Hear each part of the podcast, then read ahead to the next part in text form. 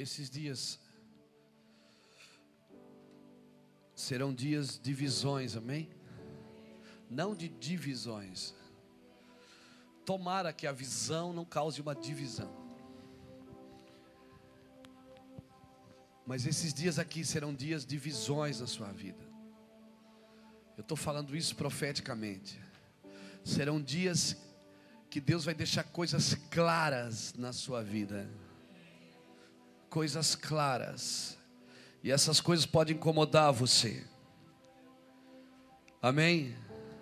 Todos os grandes homens, as grandes mulheres da Bíblia, eles tiveram visões que dirigiam, incentivavam as suas ações. Então, queridos, sem visão, a ação, a gente demora para tomar uma ação, para tomar uma, uma atitude. Esses dias aqui serão dias que nós viemos para nos alinhar, por isso eu quero liberar uma palavra sobre a sua vida. 2013 será um ano de alinhamento. Alinhamento. Você vai se alinhar com o propósito de Deus. Chega daquele tempo que nós fazíamos, escrevíamos nos envelopes o nosso propósito de vida, para que Deus viesse e fizesse exatamente como a gente estava pedindo. Não, esse ano você vai parar tudo e você vai ouvir Deus. E Deus vai dizer para você: olha, eu vou te dar um propósito de vida e você vai fazer isso. Se preparem nesses dias para perder. Não, você diminuiu aleluia, diminuiu amém. Não, não, você não entendeu. Se prepare para perder. Esses dias serão dias de intimidade com o Espírito Santo. E dias de intimidade você sempre perde. Você vai perder coisas suas e vai ganhar coisas dele. Amém? Deus, vai, vai haver uma desintoxicação aqui. Amém? Em nome do Senhor Jesus Cristo viciados da alma aqui vão perder esses dias, amém? Em nome do Senhor Jesus Cristo, você que estava firmando seu ministério na alma, teve uma pessoa uma vez que falou assim para mim: rapaz, Deus me usou hoje, eu caí três vezes na unção. Escuta, esses dias serão dias que Deus vai desintoxicar você, e eu também. Amém? Se começar a haver abstinência, amém? A alma começar a gritar, não dê nada para ela. Porque quando a alma começa a gritar e você fica meio sem direção, glória a Deus. Se prepare, irmão, serão dias de alinhamento. Pega na mão desse irmão que está do seu lado. pega na mão.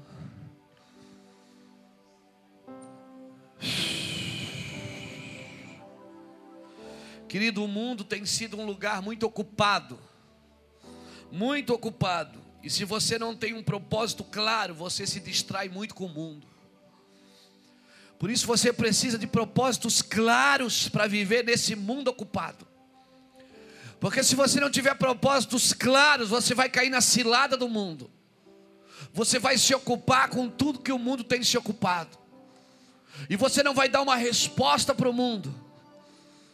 O mundo ele vive cada vez mais ocupado, cada vez mais as pessoas têm menos tempo. E não esperem que elas voltem a Deus. Se elas não tiverem balizadores para isso, se elas não tiverem homens e mulheres que tenham tempo para Deus, que tem coragem de largar algumas coisas para pegar outras, que tem coragem de dar não para algumas coisas para dizer sim a outras que são mais prioridades. Um propósito claro e definido, ele vai proteger você da distração, amém? Então se prepare, Deus vai trazer coisas definidas para você. Para alguns vai ser não só definidas, vai ser definidas e definitivas. Amém? É como se Deus dissesse assim: nunca mais eu falo isso para você. Acabou, não, não aguento mais te aturar. É como se Deus tiver, é um sentimento que está no meu espírito.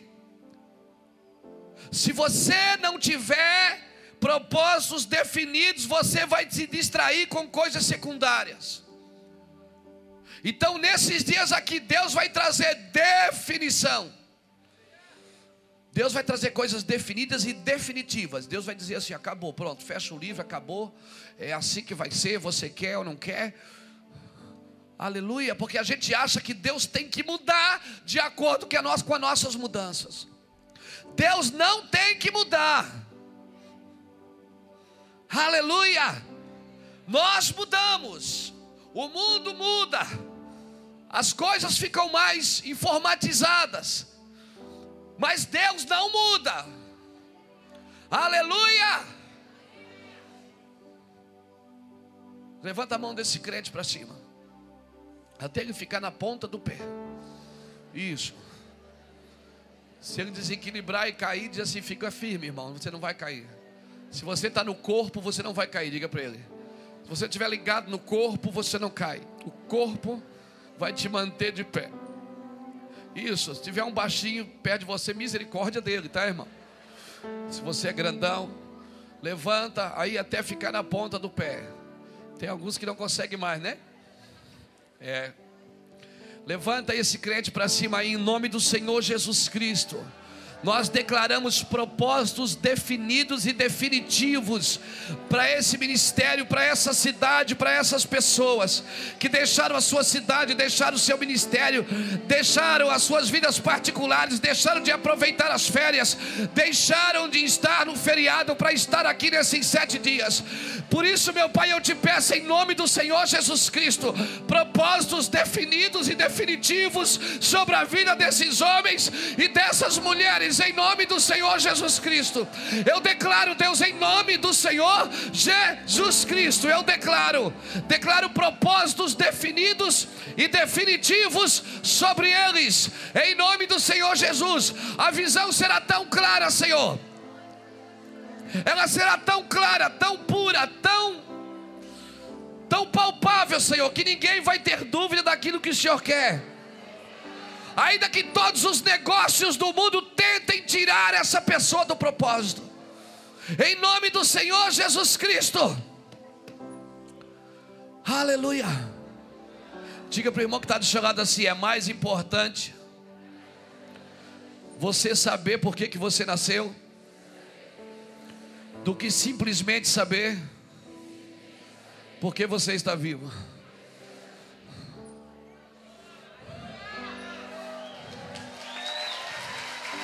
É mais importante você saber por que você nasceu do que saber por que, que eu estou vivo.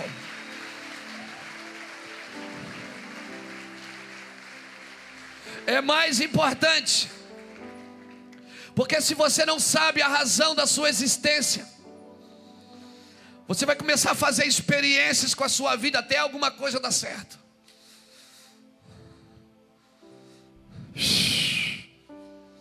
Irmão, eu estou focado. Eu só vejo uma coisa à minha frente, um alvo. Amém? Vamos adorar o Senhor. Vamos adorar o Senhor. Vamos adorar o Senhor. Por favor, você tem que descobrir o porquê da sua existência. Não fique fazendo experiências com a sua vida até alguma coisa dar certo. Não, não, não, não. Você vai acertar na veia, como a gente diz aqui em Itajaí. Você vai acertar na veia nesses dias. Aleluia, porque a minha Bíblia diz, se eu não me engano, meu Deus, onde é que está minha ajuda, Espírito Santo? Cheiroso, ele sempre ajuda. Tiago 1,17 diz assim: ó, A boa dádiva e o dom perfeito vem lá do alto, descendo do Pai das luzes, em quem não há mudanças nem sombra de variações. Um homem que anda com Deus e espera do alto na vida dele e não tem mudanças, não tem sombra de variações, amém? Ligado no alto, querido. Nesses dias, não fique fazendo experiência com a sua vida, você pode perdê-la. Você precisa saber o porquê da sua existência, o porquê que você nasceu. E não só porque que você está vivo. Eu nasci para um propósito. Deus não, ele, ele, ele não, ele, estava, ele sabia exatamente o que queria quando Ele me fez. Amém? Deus não improvisou comigo. Ele sabia exatamente o que Ele queria quando Ele fez você. Deus não improvisou. Por isso, se Ele não improvisou comigo, Ele não improvisou com o meu propósito. Tem que ter alguma coisa para me fazer e essa coisa vai dar certo. Porque a Bíblia também diz, meu Deus. Segura aí, Rafa. Efésios 1:3 diz assim: ó, Bendito seja o Deus e Pai de nosso Senhor Jesus Cristo, a qual nos abençoou com todas as bênçãos espirituais nas regiões celestiais. Ou seja, tudo que eu vou fazer, as bênçãos já foram preparadas. Amém. Por isso ele diz para mim: não se preocupe com o dia de amanhã, porque eu já preparei todas as bênçãos espirituais nas regiões celestiais. Ou seja, o recurso do propósito já está no caminho, já existe. Deus não mandaria você fazer alguma coisa sem preparar o recurso. Aleluia. Deus não mandaria você fazer alguma coisa sem te dar o recurso primeiro. Eu quero dizer, mas por que, que o recurso não vem, pastor? Porque você ainda não entrou no propósito. O que libera o recurso é o propósito. Quando você entra no propósito, o recurso libera. Senão o recurso vai ficar lá em cima a vida toda. E aí, quando você morrer, você vai chegar no céu e dizer: Deus, isso tudo era meu, é por que, que eu não usei? Deus vai dizer: Porque você nunca entrou no propósito.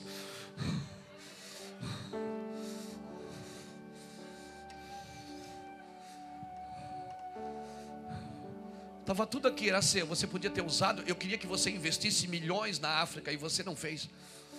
Eu queria que você investisse milhões nas nações e você não fez. Eu queria que você construísse orfanatos, asilos. Eu queria que você investisse em pessoas e você não fez. Mas eu não tinha dinheiro. Tinha.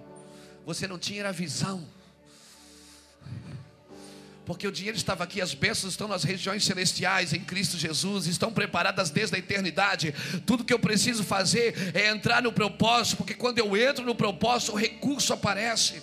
O problema é que a igreja quer correr atrás do recurso sem ter propósito. Ai, ai, ai. Não, levanta sua mão e solta um grito, um aleluia, um glória a Deus, alguma coisa. Aleluia! Uh! Esse é o meu desejo te honrar, Senhor.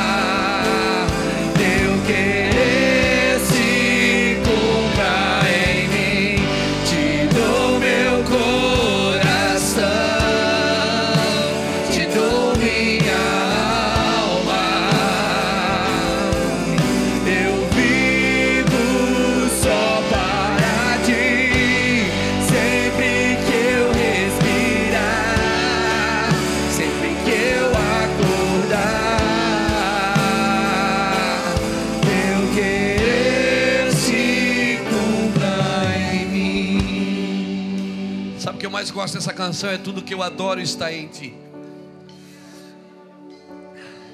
Tudo que eu adoro está em ti.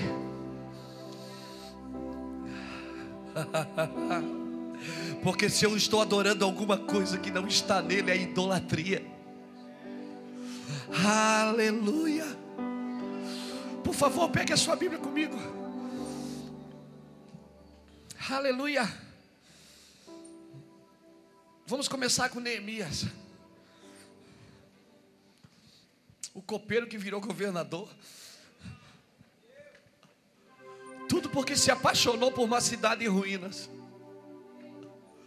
O copeiro que virou governador porque se apaixonou por uma cidade em ruínas.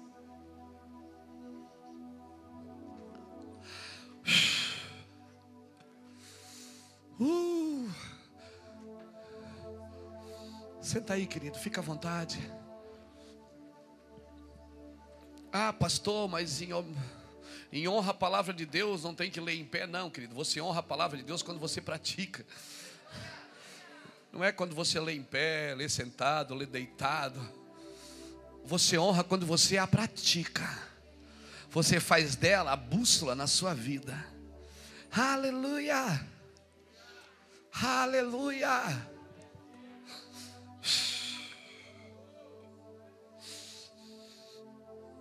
Ah, meu Deus.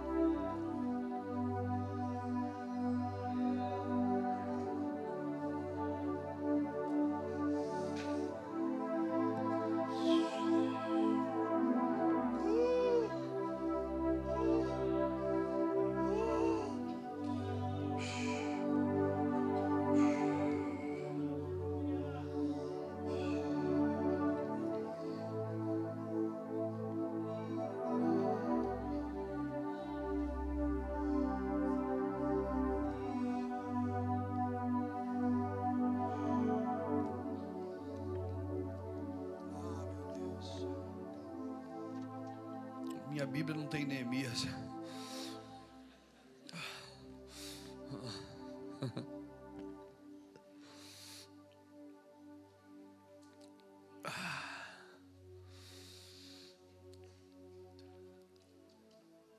Neemias capítulo 1,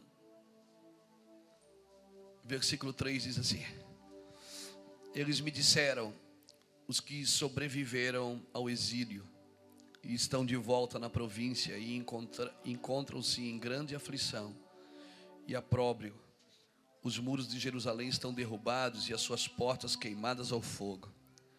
Quando eu vi estas palavras, assentei-me e chorei, lamentei por alguns dias. Estive jejuando e orando perante o Deus dos céus. Então eu disse: Ah, Senhor, Deus dos céus, Deus grande e terrível, de, que guarda as alianças e a benignidade para com aqueles que te amam e obedecem os teus mandamentos. Estejam atentos os teus ouvidos e os teus olhos abertos para ouvires a oração do teu servo, que hoje faço perante ti, de dia e de noite, pelos filhos de Israel, teus servos. Faço confissão pelo pecado dos filhos de Israel, que temos cometido contra ti. Também eu e a casa de meu pai pecamos temos procedido perversamente contra ti e não temos obedecido os mandamentos, nem os estatutos, nem os juízos que ordenastes ao teu servo Moisés. Lembra-te da palavra que ordenaste a teu servo Moisés, dizendo: Se fordes infiéis, eu vos espalharei entre os povos. Mas se voltardes para mim e obedecerdes os meus mandamentos, e os cumprireis, e os cumprirdes, ainda que o vosso ainda que os vossos exilados estejam na extremidade do céu, ou lá, os, de lá os ajuntareis e os trarei ao lugar que escolhi para ali fazer habitar o meu nome. Estes ainda são os teus servos e o teu povo que resgataste com o teu grande poder, com a tua poderosa mão. Ah, Senhor, Estejam atentos os teus ouvidos à oração do teu servo e a e a dos teus servos que se deleitam em reverência ao teu nome. Dá dá êxito ao teu servo, concedendo-lhe favor perante este homem. Eu era copeiro do rei.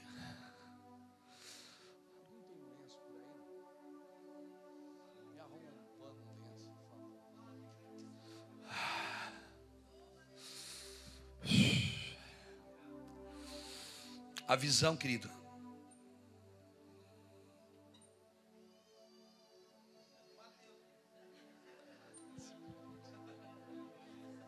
Profeta, você tem visão, irmão. Tem visão. Aleluia. Tem esboço dentro da Bíblia também, não tem? É, claro.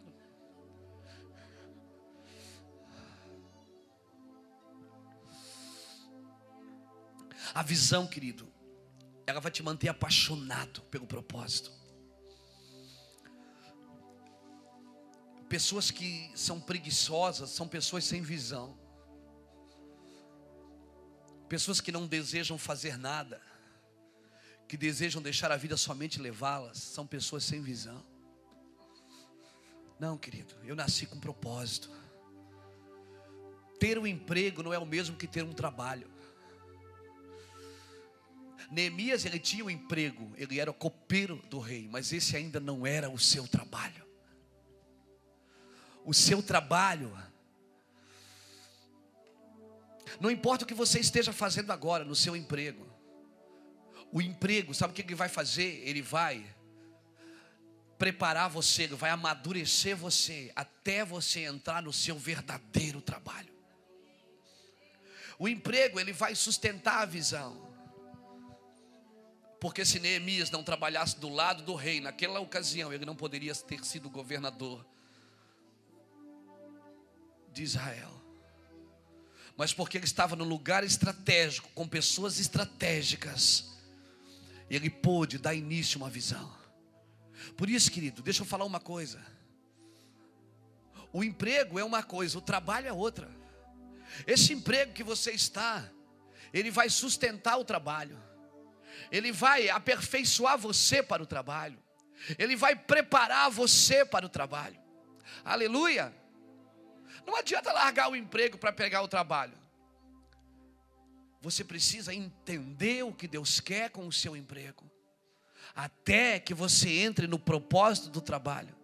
E como que eu vou saber a hora certa? Ah, você vai saber, porque você não vai conseguir mais ser copeiro a angústia da sua alma, ela vai vir para fora.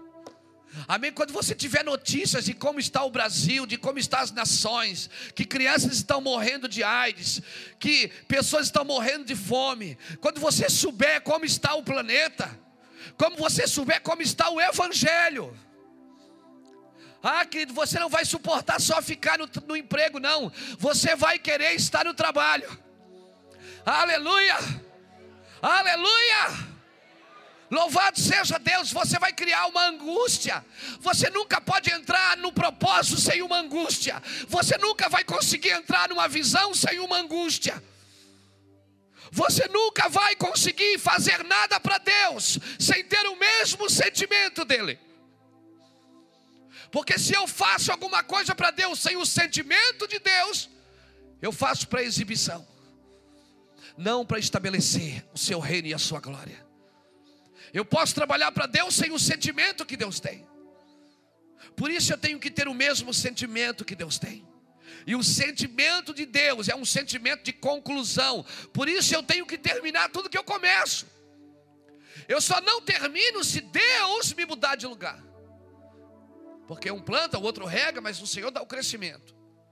Mas tudo que eu começo eu devo terminar para o Senhor. E ter o sentimento que Deus tinha. Deus, quando terminava alguma coisa, ele olhava e dizia: É bom. Tudo que Deus fazia, quando terminava o dia, Deus dizia: Isso é bom. Quando terminava o dia de um trabalho, Deus dizia: Isso é bom. E pelos seis dias que Deus trabalhou na fundação do mundo, Ele disse: É bom. E quando Ele fez o homem, Ele disse: É muito bom. Aleluia. É muito bom. Mas o primeiro problema da criação foi um problema de visão. E viu Deus que não era bom que o homem vivesse só. Diga para o irmão que está do seu lado: ninguém cumpre uma visão sozinho. Quando você começar a agir de acordo com a sua visão, você vai entender que não é bom. Esse foi o problema. O primeiro problema que Deus detectou numa criação foi o problema de visão. Ele disse: não é bom que o homem viva só. Você necessita de alguém para cumprir esse propósito. Nós somos criados para cumprir um propósito em equipe, não sozinho. Eu gosto muito de uma frase de John Maxwell que ele diz assim: ó, quem cresce na vida sozinho fez alguma coisa errada no caminho. Porque Deus não te dá poder para fazer nada sozinho. E se você perceber alguém perto de você que quer fazer tudo sozinho, chuta aquele laço. Amém?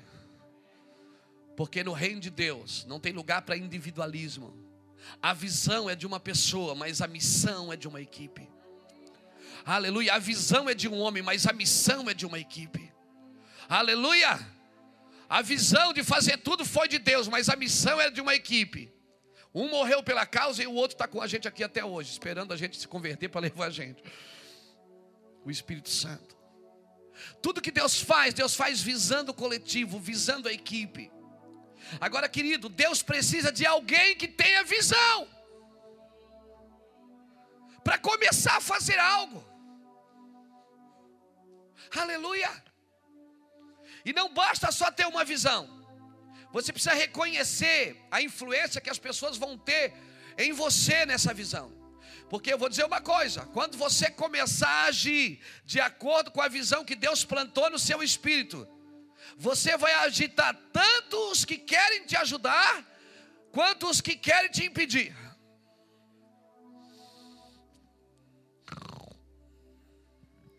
Quando você começar a agir de acordo com o que Deus está falando, você vai agitar tanto os que querem ajudar, quanto os que querem impedir. Aleluia! Foi isso que aconteceu com Neemias.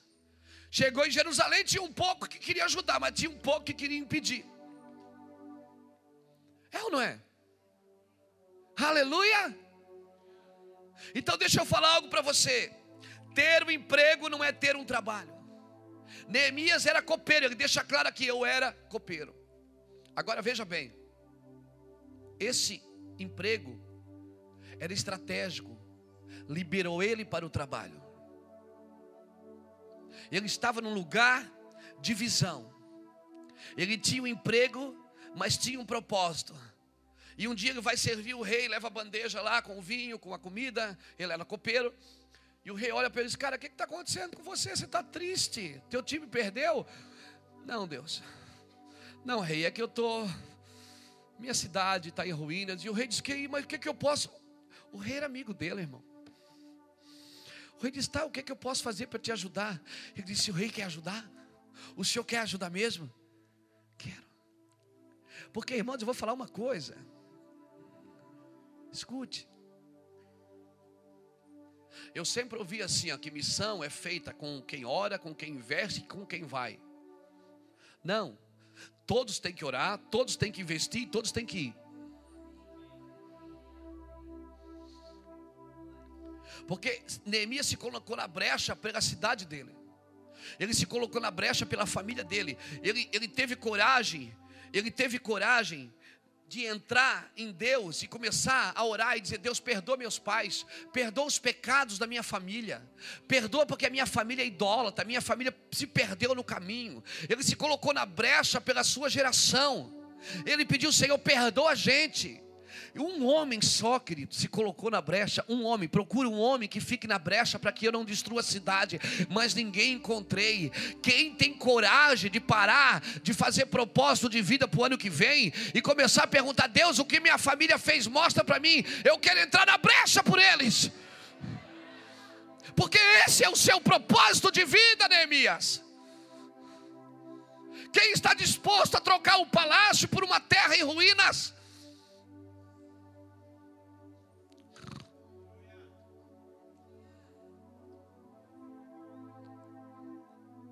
Quem está disposto a se colocar na brecha, na intercessão, por uma geração quebrada, falida, destruída.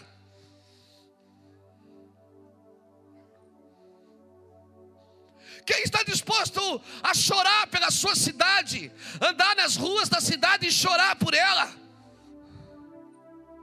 Quem está disposto a se colocar na brecha? Então, sim, você tem uma visão. Porque Deus procura essas pessoas. Procura um adorador que adore em espírito e verdade. E procura alguém que fique na brecha. Só, mais ninguém Deus procura.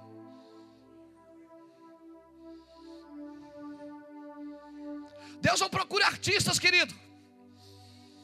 Quem procura é som livre.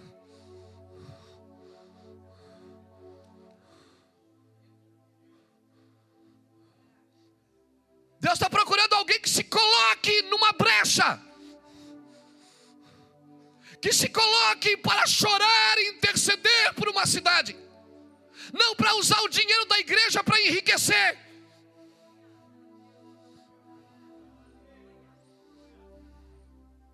Nós não podemos ser mais uma opção de entretenimento para o mundo.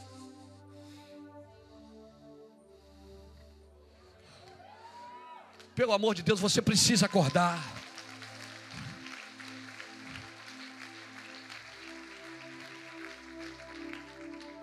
Porque se, se o que eu estou pregando, irmão, é mentira, eu quero que Deus me mate e me leve para o céu. Porque eu não quero viver nesse evangelho de mentira. Eu já fui bandido quando eu vendi cocaína. Eu não vou ser bandido de novo com o microfone na mão. Deus me tirou do tráfico para me levantar como um profeta. Porque quando eu saí do tráfico, eu resolvi chorar pelas nações. Deus nunca me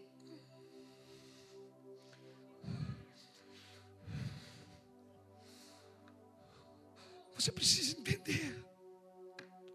Se a sua mente, se você não estiver possuído por uma visão, não possuído por uma ambição, possuído por uma visão, se você não tiver possuído por uma visão, você não vai dar uma resposta. Agora, quando você está possuído por uma visão, todas as coisas competem para aqueles que amam a Deus e andam segundo o seu propósito. Eu quero dizer que o dinheiro vem. Ah. Oh. Pastor, mas é adoração a Deus.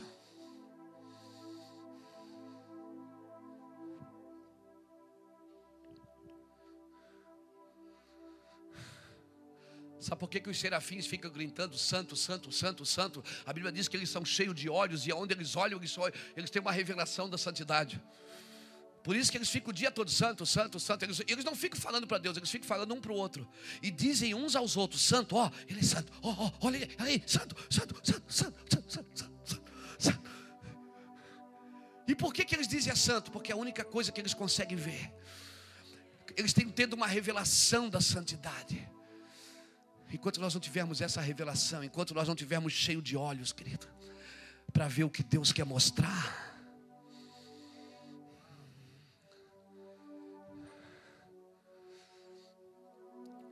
Sabe por que, que eles chamam santo, santo, santo? Porque nós sempre vamos adorar o que nós vimos. A minha pergunta é: o que você vê? Neemias via mais do que um palácio, mais do que um bom cargo, mais do que um emprego. Ele via uma cidade que clamava aqui dentro e dizia: Se coloque na brecha por nós, se coloque na brecha por nós. Ele via uma família, uma geração que dizia: Chore por nós. Quem está disposto a chorar? pelas nações, chorar por algum lugar, chorar pelo vizinho, pelo menos. O que ocupa sua mente? O que ocupava a mente de Neemias era o propósito. Por isso que ele estava ali servindo vinho, trabalhando. Mas o rei, o rei percebeu que ele não estava ali. Ele estava ali, mas ele não estava ali. O rei disse: Onde é que você está, Neemias? O que é está acontecendo? Ele diz: Ah, como eu posso estar alegre? sabendo, sabendo que eu sei, querido, sabendo que você sabe como você consegue dormir e comer. Eu não quero colocar uma carga de peso sobre a sua vida, não. Eu quero colocar responsabilidade. Porque responsabilidade é dar uma resposta para a habilidade que Deus colocou em você. Você tem uma habilidade, aleluia. Você tem uma habilidade. Explore a sua habilidade e dê uma resposta. Dê uma resposta para Deus.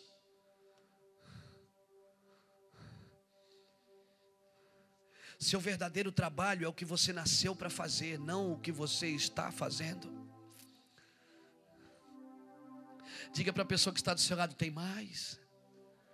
Tem muito mais. O seu verdadeiro trabalho é o que você nasceu para fazer. Seu emprego é o que você está fazendo, mas o seu trabalho é o que você nasceu para fazer. E eu vou te falar uma coisa: sua visão vai te incomodar até você começar a agir de acordo com ela. Ela vai te incomodar até você começar a agir de acordo com ela. Ela vai incomodar o seu espírito. E o pior, vai começar a incomodar tudo que estiver perto de você. Tudo que estiver perto de você. Neemias estava indo bem no seu emprego, estava tudo certo. Como diz o meu amigo Judas, eu cansei, eu tentei ser um crente de domingo à noite, mas eu não consegui. Eu tentei ser um crente normal, que dá o dízimo, a oferta, põe uma roupa de crente, mas eu não consegui. Sabe por quê? Que você não foi chamado para ser normal. Quando você quer viver uma vida normal, você sai do propósito. Você foi chamado para acreditar em coisas que ninguém acredita. Acreditar que um peixe engoliu um homem e depois vomitou ele na praia e transformou ele em um missionário. Um homem que aprendeu, fez um curso de missão na baleia, de, no, no, no ventre de um peixe. Não vou dizer nem baleia, senão os teólogos me pegam. O homem que fez um curso de missão no ventre de um peixe. Hum.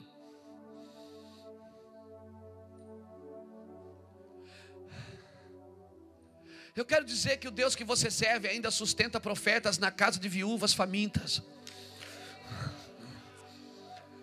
Eu quero dizer que o Deus que você serve ainda sustenta você. Aleluia! Louvado seja Deus. Nós estamos muito fora, fora do propósito, irmãos. Ele diz hoje, ele diz assim, ó, não se preocupe com o dia de, mas com o dia hoje você tem que se preocupar. Porque basta cada dia o seu mal, se preocupa com hoje. Hoje você tem que se preocupar. Hoje eu vou fazer isso, eu vou fazer aquilo. Você tem que se organizar. Neemias, ele, quando ele foi para a presença do rei, o rei perguntou: O que, é que eu posso fazer por você? Ele disse: Ah, eu não sei. Eu vou orar. Deus disse: Tá bom, vai orar. E ele foi orar. Depois ele voltou e disse: Rei, já sei me dá isso, me dá uma carta, me dá, me dá, deixa eu falar com o cara que cuida das florestas, deixa eu falar com o cara que cuida dos navios, deixa eu falar com o cara que cuida do ouro, me dá uma carta para quando eu chegar lá, e o rei diz: "Quanto tempo você vai levar?" Ele disse: "Ah, mais ou menos". Ele deu até o prazo para o rei, está na Bíblia. Depois você lê o capítulo 2. Ele deu até o prazo para o rei. Ele estava determinado. Ele tinha um propósito definido. Ele sabia o que queria. Quando a voz de dentro fala mais do que a voz de fora, ou que as vozes de fora, você sabe o que você vai fazer. Por isso, comece a ouvir a Deus, porque vai ter um dia na sua vida que nenhuma voz de fora vai sustentar seu espírito. Nenhuma voz de fora vai sustentar você. Você vai para a igreja, você vai ouvir boas pregações, você vai ouvir bons CDs, você vai ouvir, vai assistir bons DVDs, vai assistir bons programas, vai ouvir a nossa rádio, mas você não vai satisfazer com mais nenhuma voz, até que você ouça a angústia do coração de Deus e ela seja transferida para o seu espírito. E isso começa a tirar você da cama de madrugada, de manhã, de noite. Você começa a olhar e começa a perceber o que eu posso fazer mais, o que eu posso investir mais, aonde eu posso ir.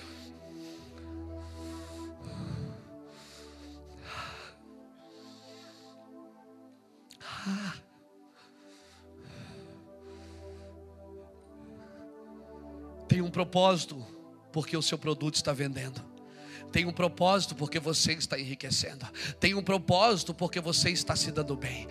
Tudo tem um propósito. Tem um propósito com a sua faculdade. Mas é só o meu emprego, pastor. Eu quero largar tudo para entrar no meu chamado. Calma. Hum. Esse é o lugar de maior confusão, não é? Fala a verdade. É ou não é? A gente fica pensando, será que eu largo tudo para pegar o meu propósito? Calma. Quando chega na hora, você é empurrado para a rua, meu irmão.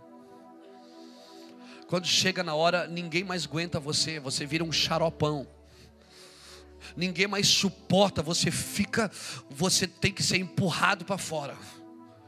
Aleluia, porque se você estiver desfocado do seu propósito, Deus vai te empurrar para fora.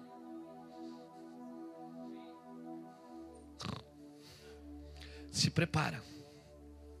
Se prepara. Você vai saber a hora, porque quando a voz de dentro começar a gritar mais do que a voz de fora, você vai saber que está chegando o tempo.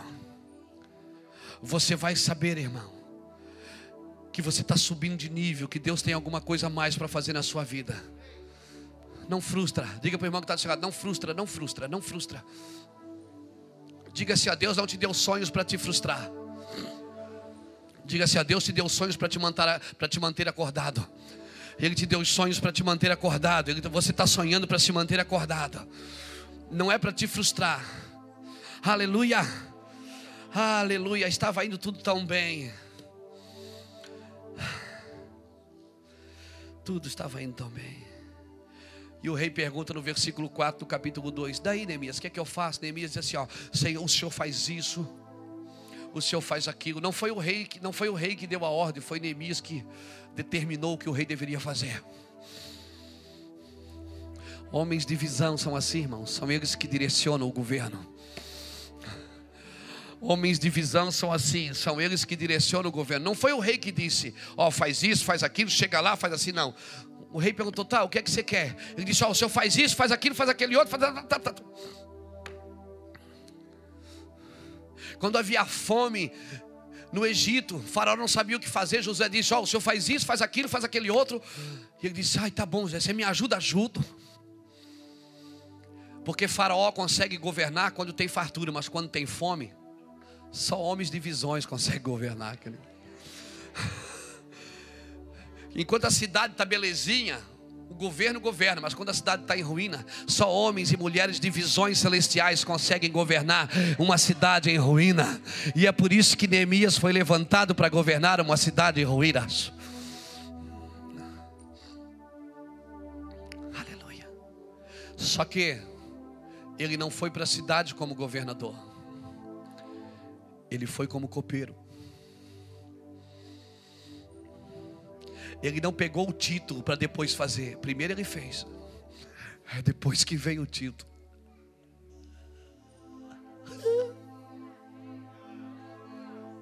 Ele disse: Eu era copeiro do rei. E o copeiro do rei fez o que? Intercedeu, chorou, se angustiou, deu conselho para o rei e restituiu uma cidade inteira. Um copeiro. Sabe por quê? Porque não é seu título que te dá a identidade. Identidade. Ela vem pelo propósito de Deus que foi plantado em você. Pastor, eu não sou nada, eu não sou pastor. Não... Mas se você tem visão, se você ouve a voz de dentro mais do que a voz de fora, você entende o que eu estou falando. Você entende o que eu estou falando? Mas para muitos irmãos, fazer alguma coisa boa aqui fora, exibir o que fez, é muito mais vantajoso do que parar para ouvir a Deus, do que Deus quer realmente. Você já sabe o que Deus quer, você já sabe o que tem que fazer, mas não fará até que a visão possua você. Você precisa ser possuído por uma visão. Por isso, esses dias aqui, querido, de primícias, a minha oração é que Deus possua em você Na vida, querido, existe mais do que troféus. Amém? Mais do que troféus é o seu prêmio. Mais do que troféu é o seu prêmio. Mais do que esses troféus que a gente ajunta. Mais do que os prêmios que ganhamos. Mais do que as coisas que fazemos. Um verdadeiro visionário.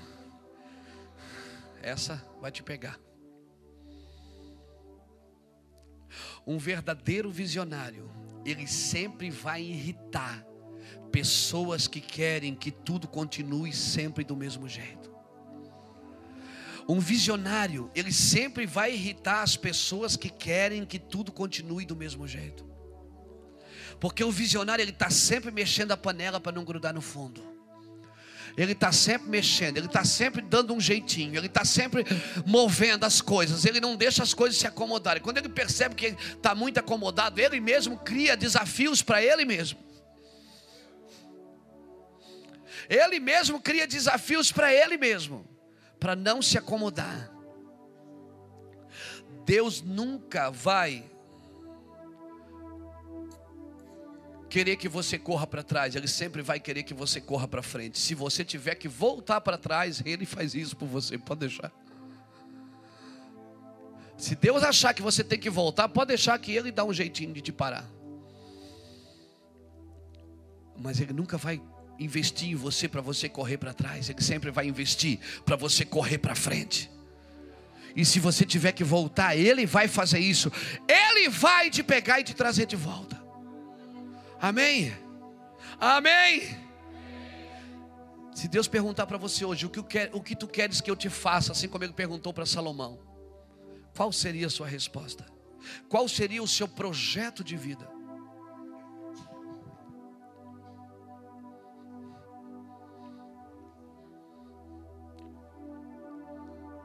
O que você diria para Deus? Querido, a visão que Deus plantou em você, ela sempre quer exceder os limites. Não existe limites para ela, amém? Ela sempre vai querer exceder os obstáculos, ela vai romper em glória, porque você não é uma represa, você é um rio. E você vai querer sempre correr, Deus sempre vai ativar você a avançar. Ah, pastor, mas o meu passado isso, o meu passado aquilo. Se coloque na brecha por ele. Faça o que Neemias fez. Às vezes nós queremos focar o passado. Não, Neemias não focou o passado. O foco dele era o futuro, mas ele entendeu que ele tinha que voltar em alguns lugares pela intercessão. Então, pela intercessão, ele voltou em alguns lugares, ajeitou as pedras. Não adianta você querer que o fogo venha se você não ajeitar o altar. Foi isso que Elias fez quando subiu no Carmelo. A primeira coisa que Elias fez, pegou as doze pedras e reedificou o altar do Senhor que estava em ruínas. Aleluia! Por que, que tem gente que ganha dinheiro e nunca prospera? Por que, que tem gente que tem sabedoria? Eu conheço gente sábia, irmão, inteligente, mas não dá nada na vida. Por quê? Por quê? Porque não reedifica o altar do Senhor que está em ruínas. O fogo arderá continuamente sobre o. Tem que ter altar. Você tem que reedificar o altar. Amém? Nós devemos sim partir, construir, ter. Mas isso tudo tem que estar edificado em algum lugar. Buscar, compartilhar, mas tudo isso tem que ter propósito. Quantos aqui querem ir de encontro à sua visão nesses dias? Não, levante sua mão bem forte. Quantos querem ir de encontro à sua visão nesses dias? Então tenha cuidado de como você lembra do passado.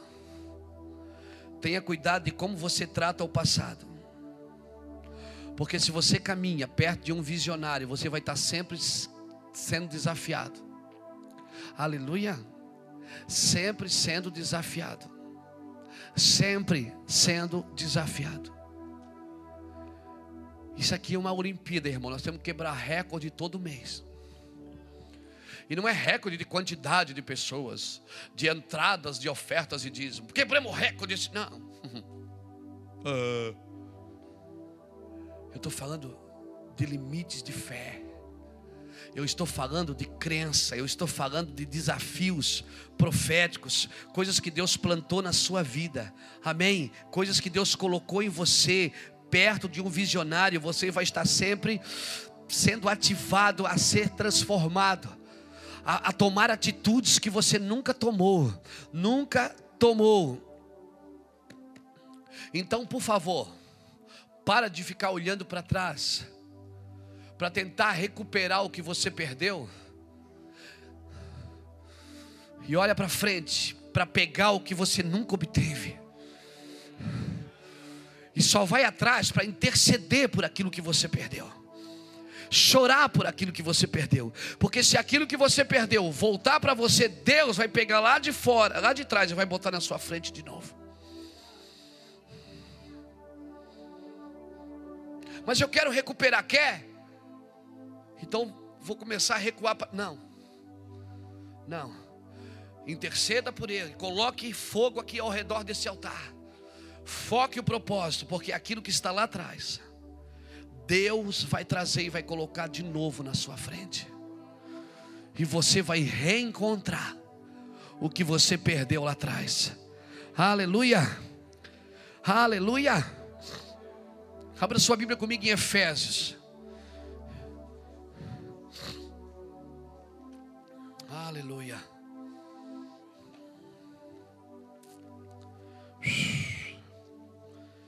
O primeiro dia, irmão, nós vamos deixar uma pista bem feitinha.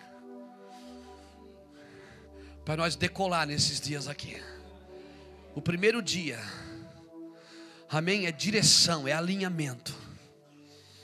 Diligência, talvez seja a sua melhor arma para o propósito. Aleluia. Eu pedi para abrir aonde? Efésios 3, né? Efésios 3.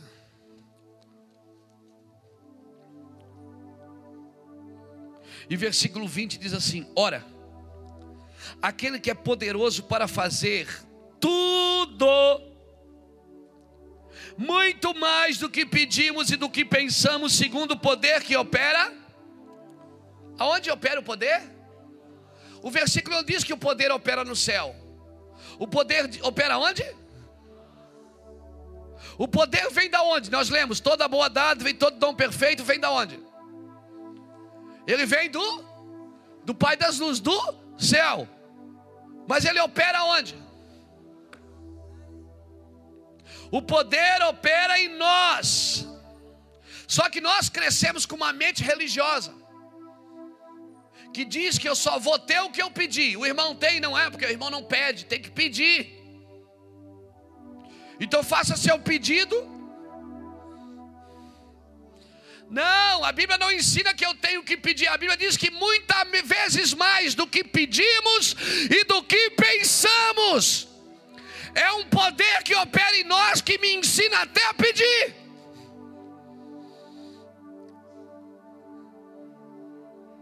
Não é eu que peço e libero o poder, é o poder que libera meus pedidos. Não é eu que peço e o poder vem. É o poder que despede isso, porque nós não sabemos pedir como convém, mas Ele nos ajuda com gemidos inexprimíveis, porque segundo a vontade de Deus é que Ele intercede por nós. Até pedir, Ele me ensina, meu Deus, eu não sei nada. Meu Deus, eu não sei nada, nem pedir eu sei. Mas a religião me ensinou a pedir para ter. Deus me ensina que o poder opera em mim. Deus não me prometeu dar somente o que eu pedi. Deus me prometeu dar mais, infinitamente mais do que pedimos e do que pensamos. Aí, aí, aí, aí, aí, aí.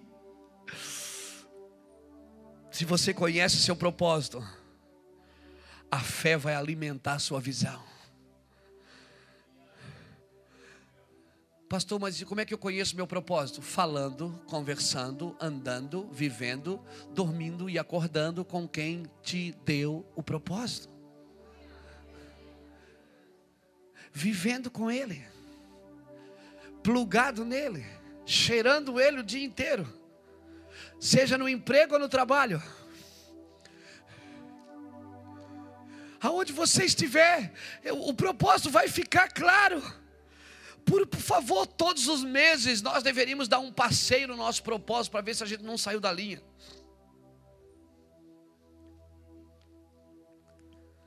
Aleluia. Não me olha com essa cara, por favor.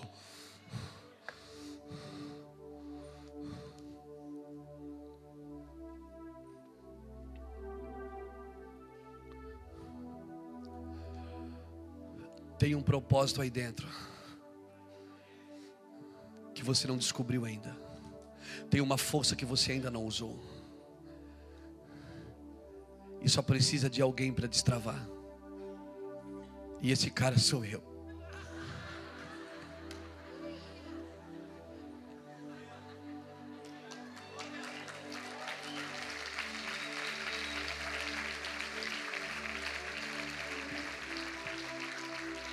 E esse cara sou eu, que nasceu para dizer para você: não ande debaixo de domínios,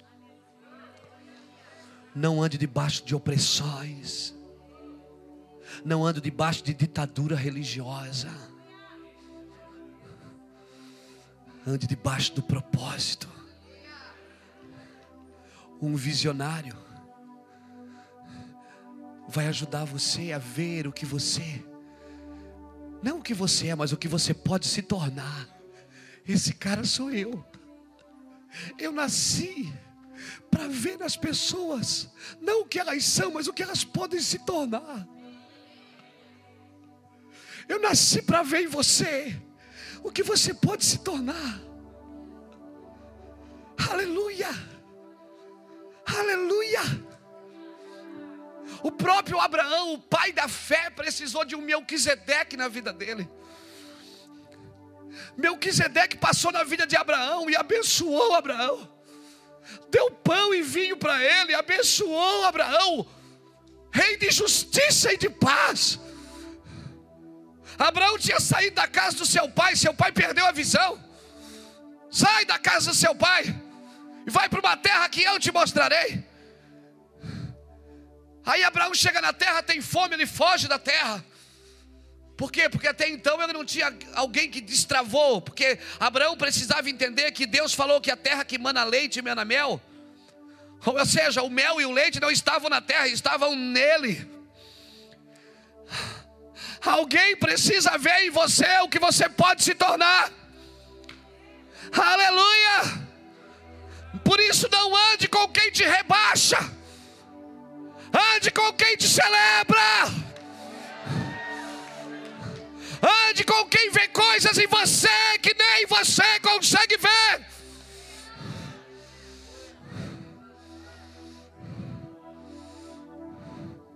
Ande perto de visionários. Até que você se torne um também.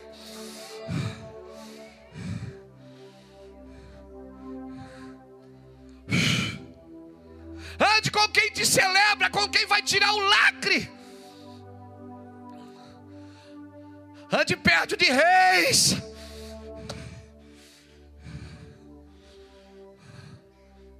Ande perto de reis. Reis, sabe o que vai acontecer? Eles vão perceber que você está em angústia. Eles vão se interessar pela sua angústia, e eles vão investir na sua angústia, e eles vão enviar você.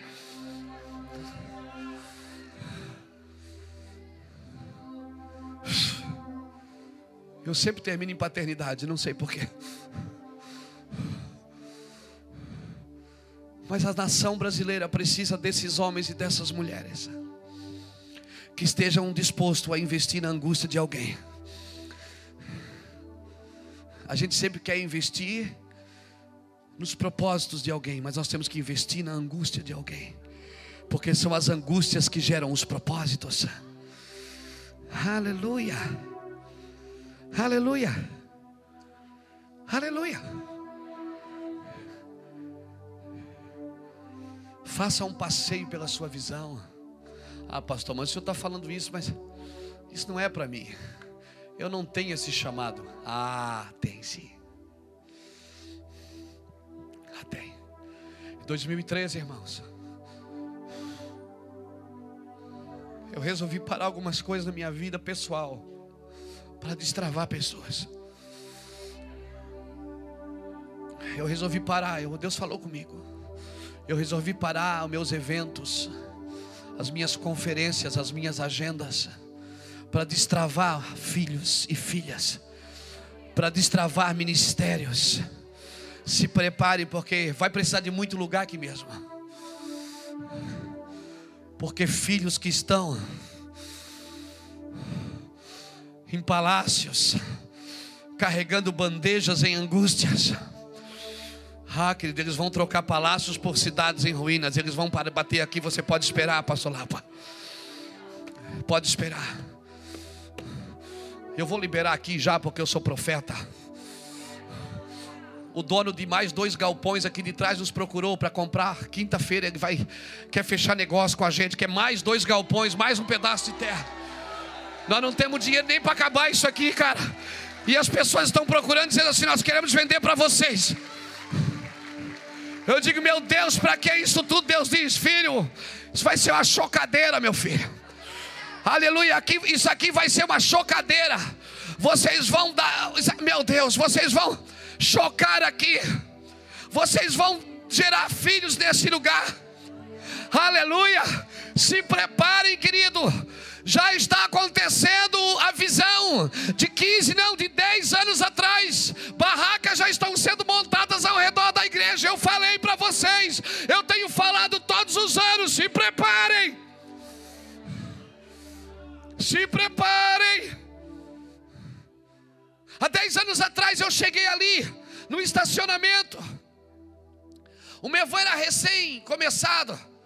Eu parei o carro, o Espírito Santo me deu uma visão aberta, ônibus chegando. Já tem um aqui do lado vendendo um bugiganga do girado. O girado já está por aí com o busão. Eu vi ônibus chegando, helicópteros posando, navio chegando. Eu disse: Meu Deus, o que é isso? Eu fui recuando no banco, comecei a chorar. Pessoas com barracas de campo. E hoje, quando eu passei de carro, eu vi pessoas atravessando a rodoviária, com mochilas, violão. O Espírito Santo me visitou. Há dez anos atrás eu vi, Deus falou, Luiz, eu vou trazer de muitas nações. E eu consegui viajar, pregar, viajar, pregar, fazer agenda, ganhar oferta, vender material. Até ter uma visão. Eu consegui fazer isso. Muitos disseram para mim: volte para casa, passou seu lugar eu aqui. Eu sabia que era aqui, mas eu precisava sentir o tim. Tem que, você não se, você não se converte até você sentir o tim. Você se emociona, você, mas você tem que sentir o, o tchan aqui dentro, tem que dar um. Você sai de um culto abençoado, você volta para casa e diz: Ah, eu vou mudar de vida. No outro dia está fazendo as mesmas porcarias de sempre. Mas quando Deus fala, quando você tem uma visão, que você não precisa de mais ninguém, de mais nada eu não estou dizendo que eu não preciso de relacionamentos, de pessoas, de conselhos. Não, eu sou, eu não sou hipócrita, irmãos. Eu não sou egoísta e não sou individualista. Eu preciso de muitos homens e mulheres que sabem que sabem para onde nós estamos indo. Mas eu resolvi caminhar perto de pessoas que querem que eu vou aonde eu devo ir, não aonde que elas querem que eu vou mas aonde eu devo ir. E eu vi muita gente dizendo, pastor, você tem que ficar. Deus está te chamando para cá. E eu vi intercessores dizendo, eu disse, ah, Deus, amém. Eu sei que eu tenho, eu sei. Mas como que fazer isso? Como? Até você ter uma visão da terra em ruína. Quando alguém chega e diz, olha, a terra está em ruína. E eu não consegui mais, irmãos. Eu não consegui mais há 10 anos atrás, o que Deus me mostrou nos próximos dias, meses, esse ano de 2013. Escute, se eu sou profeta nessas igrejas, e eu sei que eu sou, três, quatro vezes mais o número de pessoas que vocês estão vendo aqui. Virá do Brasil inteiro, pessoas, elas vão montar suas empresas aqui na cidade por causa do avivamento. Eu não estou falando da carne, longe de mim achar que só o Mevan que vai viver isso, não. Quem vai viver isso é quem está alinhado com o céu. Pessoas virão de longe, e esses sete dias que nós ficamos aqui, se preparem. Porque nós vamos precisar de lugar para receber pessoas aqui que vão deixar tudo e vão vir com a mochila nas costas, dizendo aqui: Eu quero ficar aqui uma semana com vocês. Pessoas, empresários que vão vir para casa de recuperação fazer comida para morador de rua. Se prepare, vocês vão ver isso. Aleluia. Vocês também vão ver Sambalates e Tubias batendo aqui, dizendo: parem com isso. Isso está estragando o mundo gospel. E nós vamos olhar e vamos dizer: não, não podemos parar, porque estamos fazendo uma grande obra.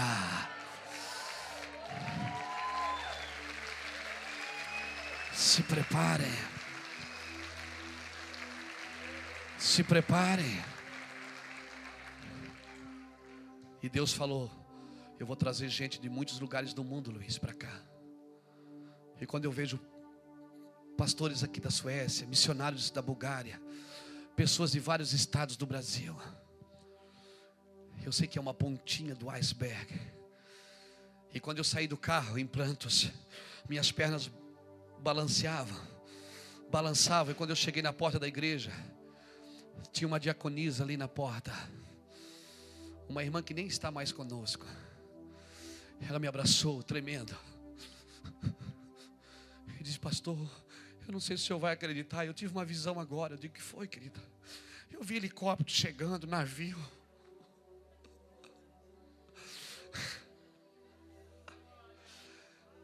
As profecias, elas sempre vão falar aqui fora o que Deus já falou aqui dentro. As profecias elas vão exortar, edificar e consolar, mas elas nunca vão dar direção, porque Deus é que vai dar direção. É Ele que dirige os passos do homem e da mulher. Os passos do homem bom são dirigidos pelo Senhor, diz a Bíblia. É Deus que vai guiar você. Aleluia. Pessoas perderam-se na vida por ser dirigidos por profecias. Não, querido, profecia não dirige você, ela exorta, consola.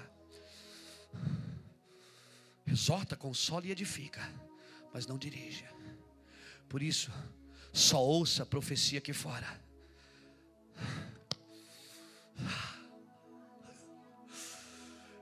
Se ele, só ouça uma exortação aqui fora, se ele já te exortou aqui dentro. Só ouça uma edificação aqui fora, se ele já edificou aqui dentro. Só ouça um consolo aqui fora, se ele consolou aqui dentro. E eu agradeço vocês, meus filhos, que entenderam e suportaram esperar para que a angústia viesse. E agora está vindo o propósito, irmãos. Nós estamos diante do Rei nessa noite, dizendo para Ele: dá-nos autoridade dai-nos uma autoridade para que a gente avance mais. Nós não temos dinheiro para terminar aqui do lado, ainda faltam os ar-condicionados. E homens estão querendo vender coisas para nós de milhões. E nós dissemos: não temos dinheiro. Não, mas a gente vai fazer, Deus vai dar a vitória. Eles, eles acreditam. Nós vamos parcelar, Deus vai fazer, vocês vão, vocês vão conseguir. Aleluia. Quando chega no tempo do propósito, as pedras empurram você para a rua. Tudo empurra você para frente. Aleluia, ninguém consegue parar você.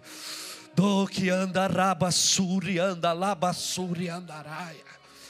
Por isso se prepare. Eu vou falar. Alguns vão ter que mudar de emprego, alguns vão mudar até de cidade, alguns vão mudar até de igreja. Alguns vão trocar o palácio por uma colher de pedreiro. Eles vão sentir mais prazer levantar a parede do que servir a uma mesa de excelência. Eles vão preferir dormir numa barraca do que dormir num hotel cinco estrelas. Porque quando a voz de dentro, pastor Juscelio, fala mais do que a voz de fora. Cara, qualquer canto é canto, qualquer cama é cama, qualquer comida é comida. Você não briga mais por direitos, você não luta mais por coisas. Você só quer que alguém te dê autoridade, por favor, me dá autoridade, me envia, me manda, manda que eu vou. Manda que eu vou. E você veio aqui nessa noite. Eu quero dizer que eu não quero nada seu. Eu só quero ativar. E se você está procurando alguém para ativar seu ministério, esse cara sou eu, cara. Sou eu. Você sabe quando acha o Melquisedeque? Porque naquele dia, Abraão encontrou, Gênesis capítulo 14. Abraão encontrou o rei de Sodoma que disse: Me dá as pessoas, me dá as coisas e fica com as pessoas para ti. Ou me dá as pessoas e fica com as coisas. Abraão disse: Não, pega tudo que é teu. Não quero nada. Mas Melquisedeque não pediu nada. Melquisedeque disse: Pega, meu filho, pão e vinho. Estou trazendo você de volta para a comunhão. Se você nunca ceiou, hoje você vai cear. Porque eu quero te dar pão e vinho. E quero abençoar o seu ministério. E quando você chegar numa cidade com fome, você nunca mais vai ter que fugir para o Egito.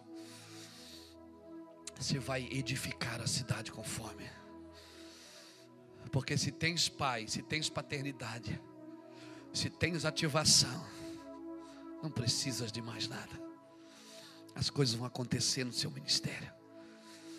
Louva a Deus por vocês.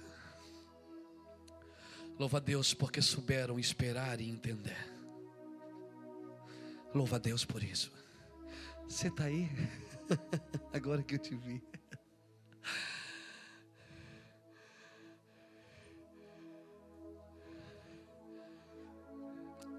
Quando você sabe o que Deus chamou você para fazer, nenhuma voz de fora a mais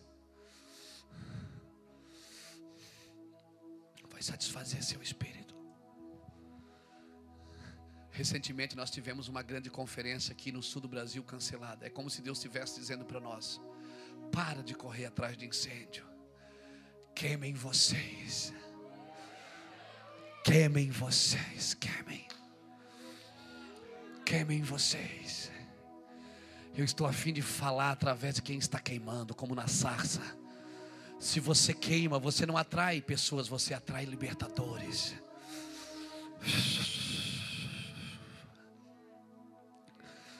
Aleluia. Você não está aqui em vão. Denis, você não veio em vão. Você não veio em vão. A Europa vai ser pequena para você, cara vai ser pequena, você vai ver. O Chile, o Peru vai ser pequeno para você, Mura. O Peru vai ser um piruzinho de nada. Vai ser pequeno para você. Viciados vai ser pequeno para você, Alice. Casas de recuperação, Alice. Um CD vai ser pouco para você. Muito pouco. Você quer mais do que isso.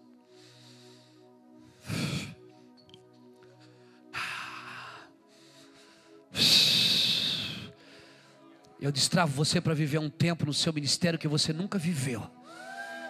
Eu destravo você para viver um lugar que você nunca viveu, andar num lugar que você nunca andou em Deus.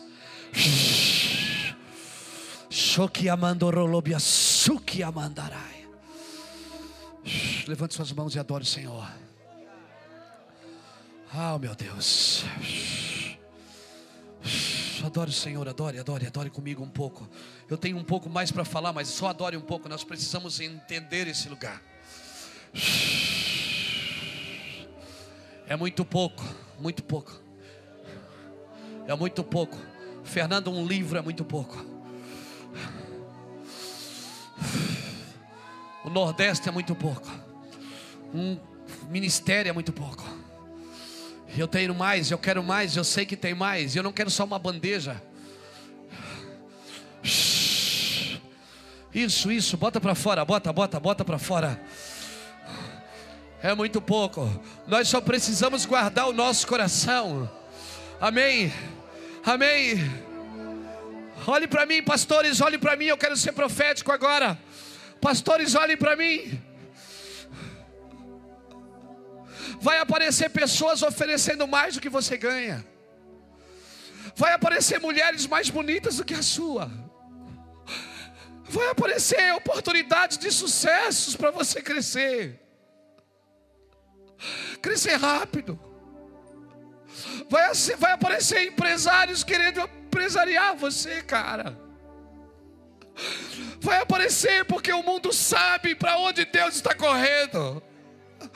O mundo sabe para onde as mãos do Senhor estão estendidas, mas por favor, não abandone, não abandone a angústia do seu espírito, porque a visão sustenta, alimenta a sua fé. A visão vai sustentar você, vai aparecer mais condições vai aparecer uma coisa para você crescer rápido. Não, vai devagar, no passo do boi. Como é que é? Step by step, aleluia, aleluia, aleluia. Aleluia! Pegue um galpãozinho primeiro, depois pegue o outro e depois o outro. Vai devagar, deixa Deus fazer. Deixa Deus vir.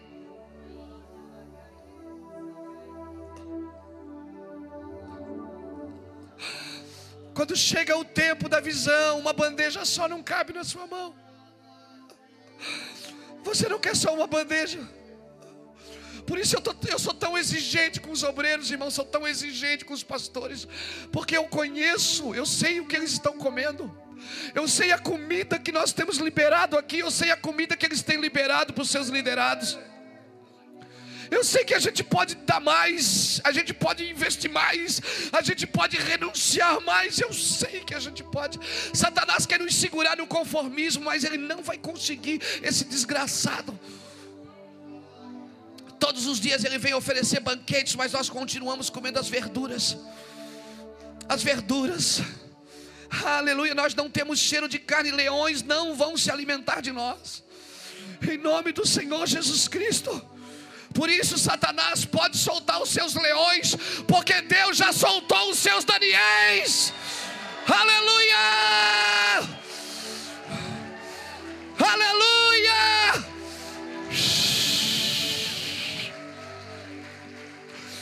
Aleluia! Não, levante a sua mão e solte mais. Eu sei que tem mais aí. Tem mais. Isso, bota para fora. Por favor, enche esse lugar. Enche, Deus, enche. Quem dá desculpa não dá resultados. Não dê mais desculpa.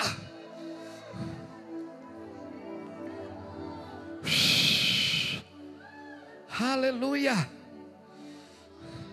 Pastor, mas eu não posso, eu não consigo, esse não é meu chamado. Ah, é? Sim.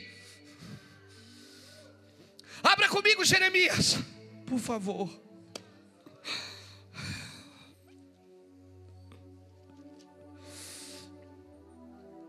Aleluia. Pastor, mas o senhor não está sendo meio orgulhoso dizendo que esse cara é você? Não.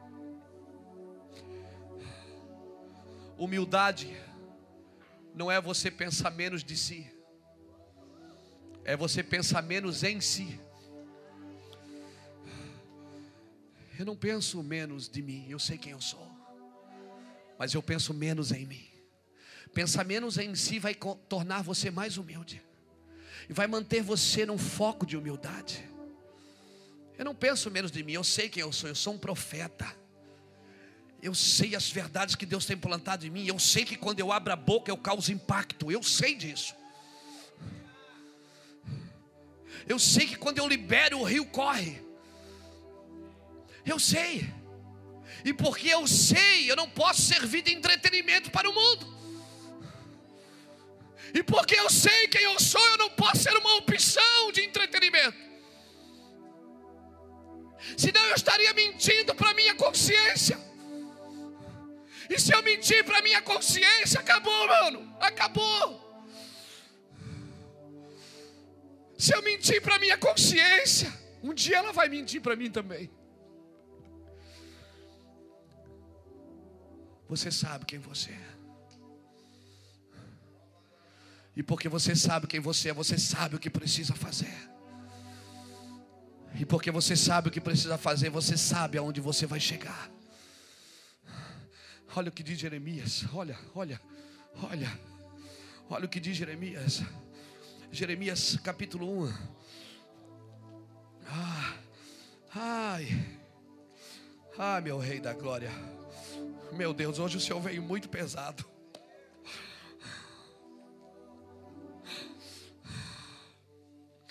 Versículo 4 diz: Veio minha palavra do Senhor dizendo: Antes que eu te formasse no ventre, te,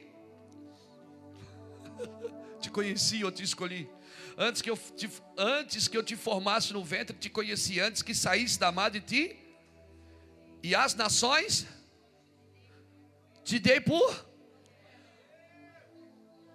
Ele te conhece ou não te conhece? E aí? Versículo 6. Então eu disse: Ah, Senhor Deus, não, não sei falar, não passo de uma. O que é que Deus fala? É como se Deus estivesse dizendo: cala a boca. Não é você que sabe quem você é, sou eu.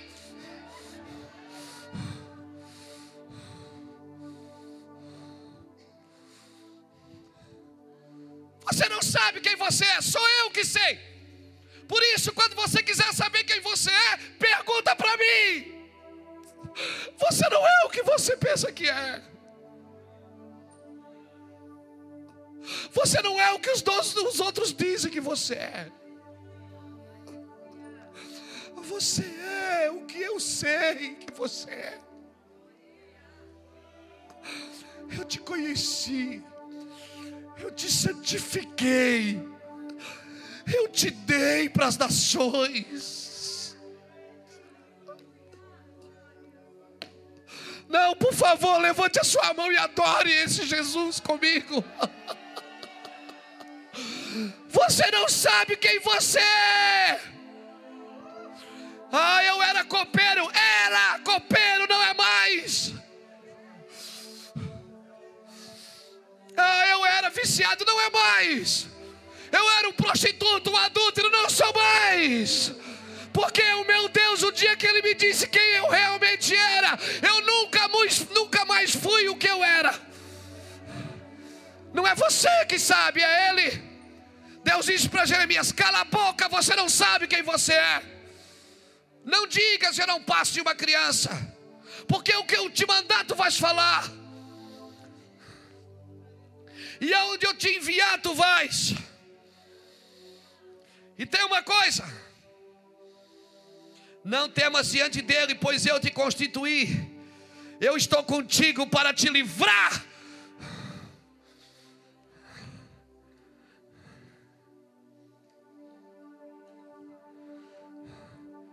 Diga para o irmão que está do seu lado: você precisa saber quem você é.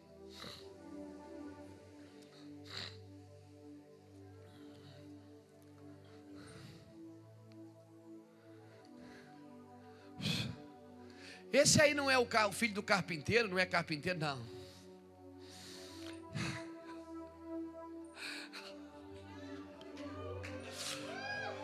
Quando você sabe quem você é, querido. Ele diz, mas você não é o filho do Zé? Não. Eu sou o que sou. Se vocês soubessem quem eu sou, se tu soubesse quem fala contigo, tu me pediria e eu te daria.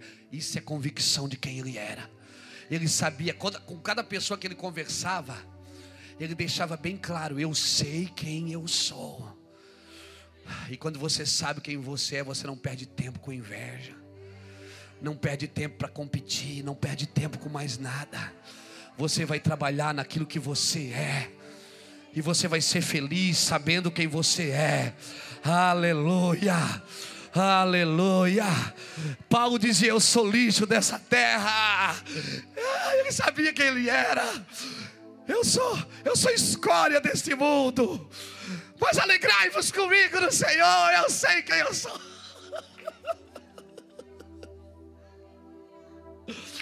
Aleluia!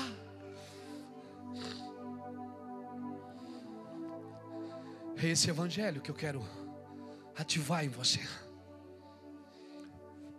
Não o que a religião plantou em você. Não o que a religião plantou. A pede que Deus vai fazer, não. Você tem que descobrir o que Deus vai fazer para pedir certo.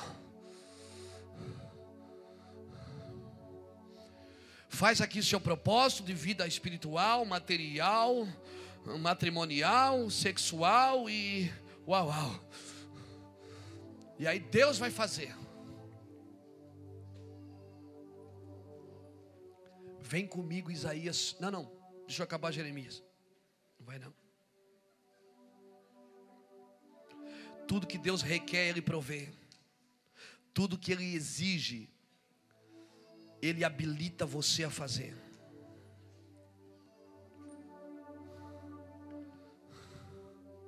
Vem cá, Mateus.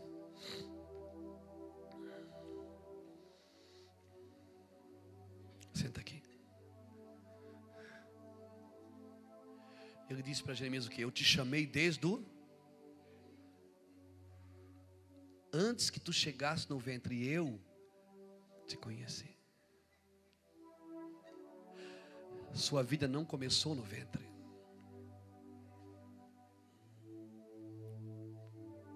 Aleluia. Te conheci. E te chamei. Te santifiquei. Amém? Pronto. Mateus nasceu. Quando tinha um mês, dois, um mês, levou um acidente de carro, estava no, no bercinho atrás, no banco de trás. Pastor Ali foi mexer a fraldinha assim para arrumar ele, levou o volante junto, bateu num poste. Ele caiu, levou seis traumatismos cranianos. Seis. Eu fui com o pastor por lá para me ligou, Luiz.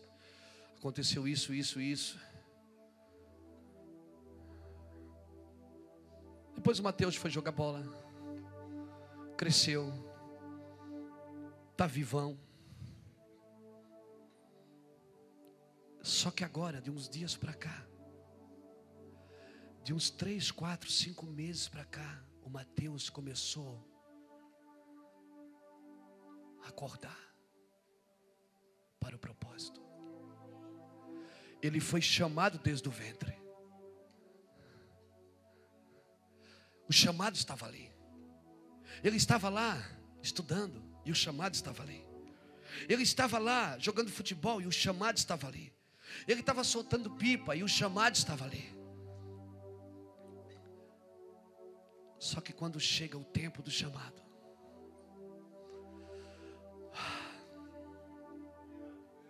fica aí, não acabou ainda.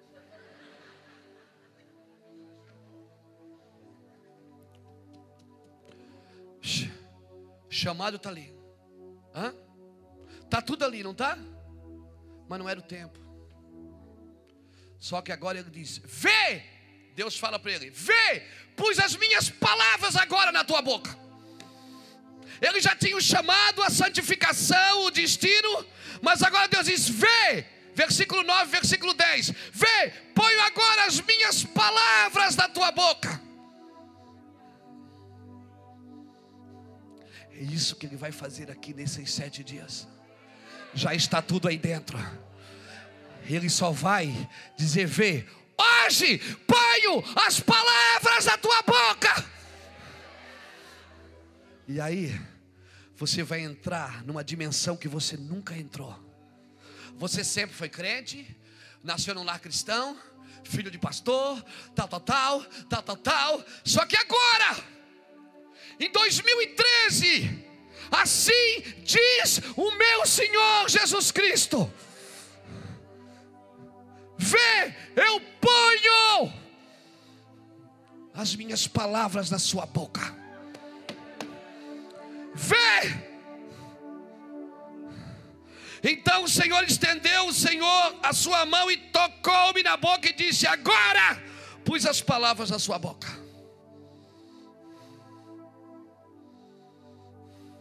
Já estava tudo aqui dentro.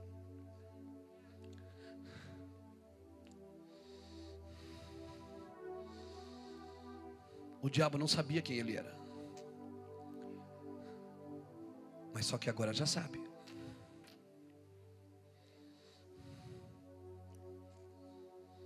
Agora Satanás já sabe quem você é. Que nos próximos meses e anos você vai se tornar uma ameaça. Por isso você tem que estar guardado no Senhor, escondido no Senhor. Aleluia. Porque ele tentou te matar quando você era bebê. E Deus disse: Não. Ele disse: Opa. Satanás pensou: Tem mistério aqui.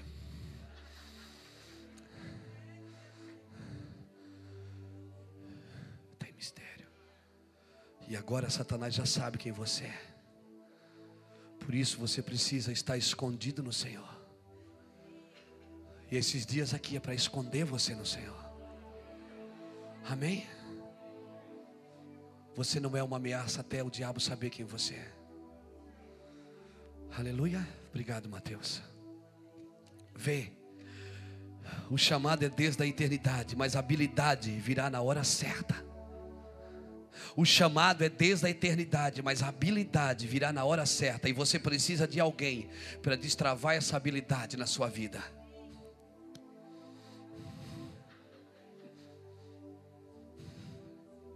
E esse cara sou eu.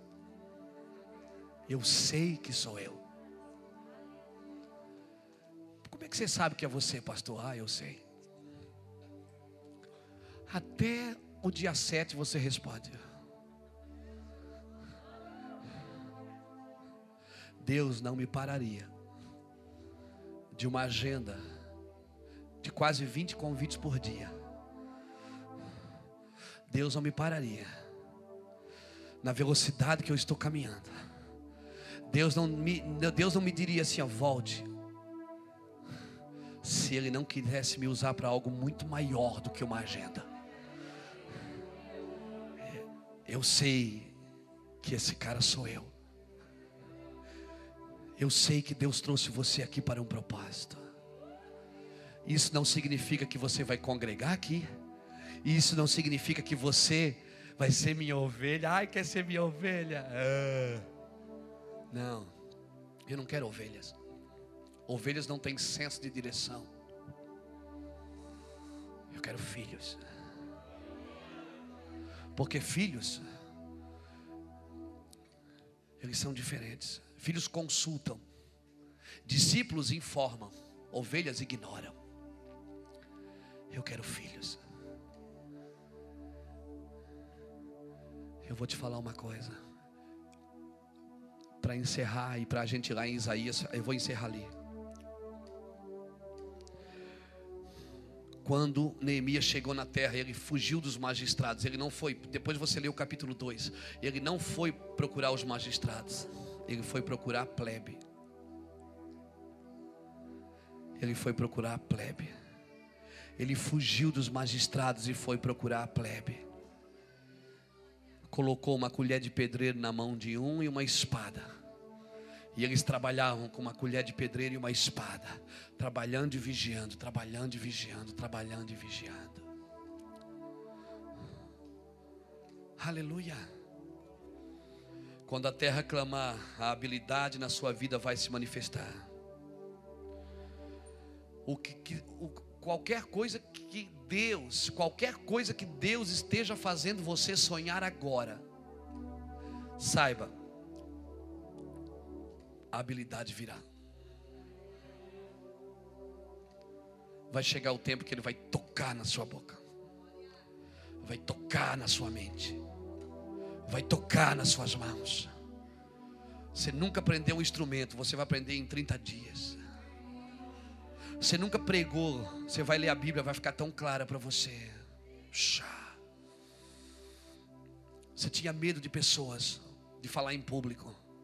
Você vai gritar nas praças e nos ônibus. Você era tímido. Ah, você vai ficar ousado. Porque quando chega a hora da habilidade, que ele põe as palavras na boca, Jeremias. Disse: Eu não sei falar. Semanas depois, Jeremias estava confrontando o rei Zedequias. Semanas depois, Jeremias estava dizendo para os Zedequias: É tudo mentira, esses profetas teus são mentirosos. Nabucodonosor vai vir aqui e vai nos prender se você não se render, e você vai morrer, seus filhos vão morrer na sua frente. Você vai sofrer, Zedequias. E Zedequias dizia: Bota ele no calabouço, bota ele no poço. Semanas depois tiravam Jeremias. E aí, Jeremias, mudou a palavra? Não, seu infeliz, você vai morrer, seus filhos vão morrer. O cara que disse que não sabia falar, que não passava de uma criança, agora estava confrontando o rei, porque quando chega o tempo da habilidade, ninguém consegue parar você. Ninguém. Aleluia. Para encerrar, Isaías 46.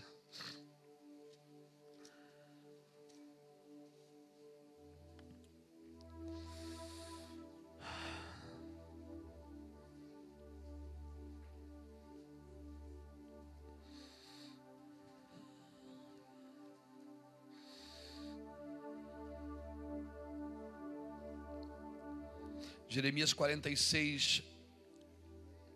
Isaías? É Isaías. Não sei que Jeremias é que eu falei dele agora, ele está. Isaías 46, 10 diz assim: Eu anuncio o fim desde o princípio. Eu anuncio o fim desde o princípio.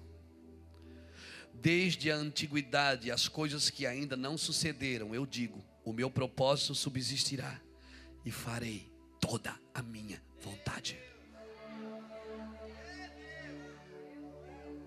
A minha pergunta é: quem está disposto a se alinhar com a vontade de Deus, já que vai acontecer o que Ele falou que vai acontecer? Quem está disposto a se alinhar com o que Deus falou que vai acontecer? Porque não vai acontecer o que você quer. Ah, mas. Faz o propósito jejua. Eu não estou aqui jejuando para Deus se dobrar aos meus pedidos. Eu estou aqui jejuando para descobrir o que Ele está por fazer, porque eu quero me alinhar com o que Ele está por fazer. Eu não estou aqui jejuando para Deus me dar algumas coisas. Por isso que nós usamos os últimos dias para dar, porque isso não tem valor. Eu não estou aqui jejuando para Deus se dobrar a mim. Eu estou aqui jejuando para descobrir os segredos do Senhor. Salmo 25, 14 diz que os segredos do Senhor são para aqueles que o temem. Eu estou aqui jejuando e orando para descobrir o que Deus tem para mim. Fique de pé comigo, querido.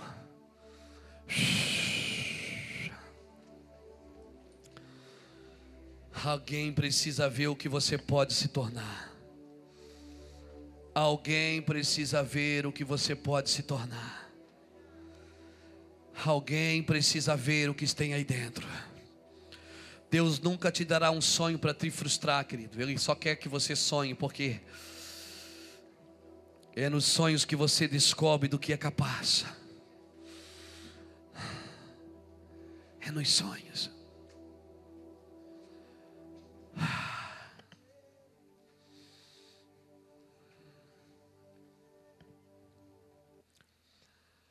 Quando eu resolvi olhar para dentro e descobrir que Deus tinha me chamado como um profeta, um pregador, um arauto da Sua palavra, eu resolvi investir nisso.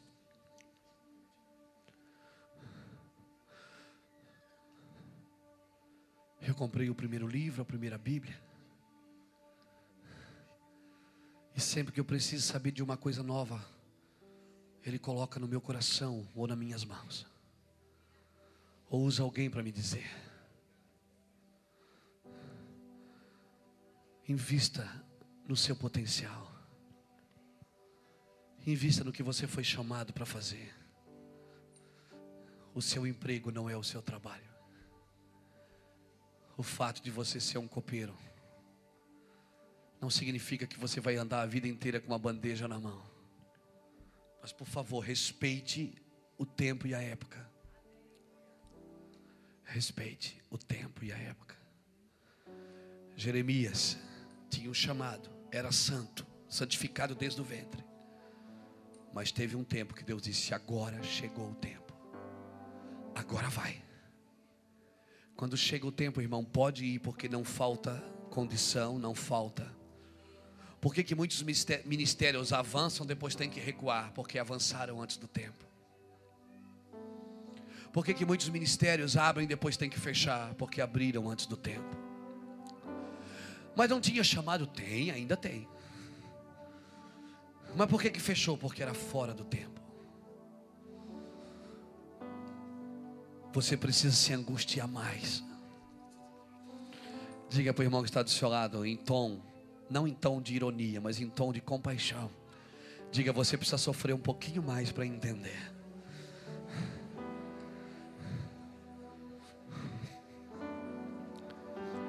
Você precisa ter mais angústia para poder dar uma resposta para a visão. Porque eu vou falar uma coisa. A angústia que o Evangelho causa em você, ela não vai gerar dor. Isso será um memorial, você vai sempre se lembrar disso. Aleluia, por isso não importa o que nós já vivemos. Eu estou disposto a obter o que eu nunca tive. E não estou falando de coisas, estou falando de entendimento. Entender coisas que eu nunca entendi. Nós vamos adorar o Senhor, Rafael. Deixa Deus te usar. Ah. Andagabachu. Deixa ser.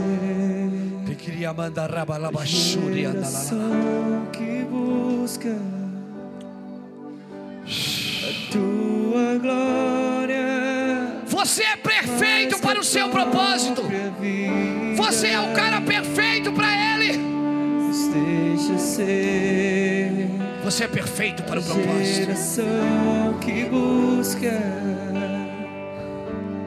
a tua glória mais que a própria vida.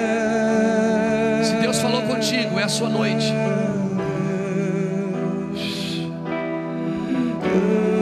Você pode se angustiar por alguma coisa ou por alguém nessa noite. Então saia do seu lugar devagarzinho. Ou então, se não tiver lugar aqui na frente, fique onde você está mesmo, mas dobre o joelho na sua cadeira. E diga: Deus, gera em mim a angústia do Evangelho.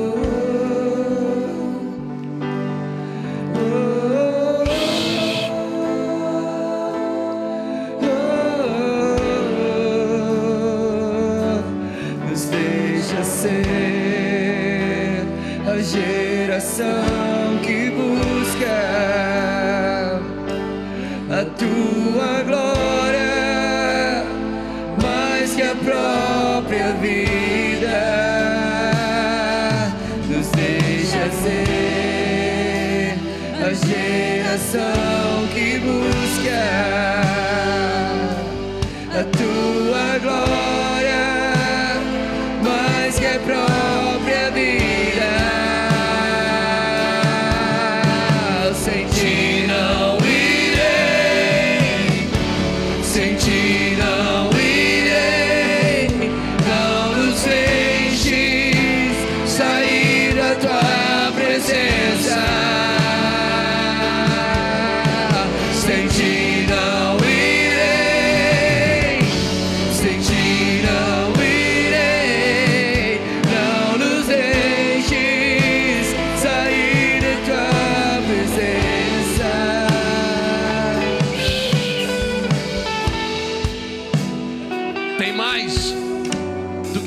bandeja.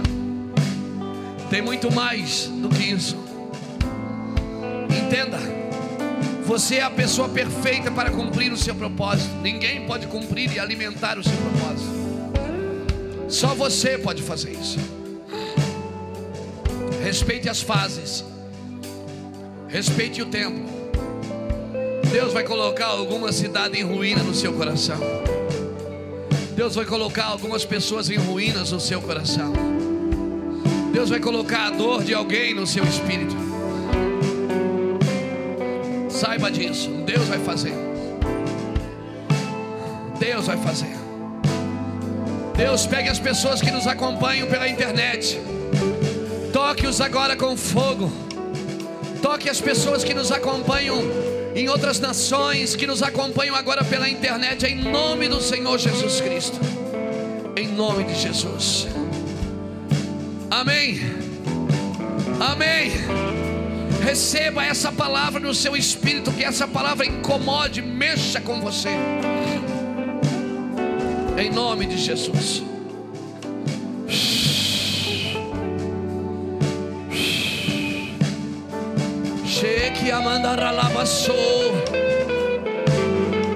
Ah, nos deixa ser a geração que busca. Nos deixa ser, Senhor Deus. Mais que a própria vida, nos deixa ser. Nós amamos. Nós amamos, nós amamos. Deixa ser a geração que busca a tua glória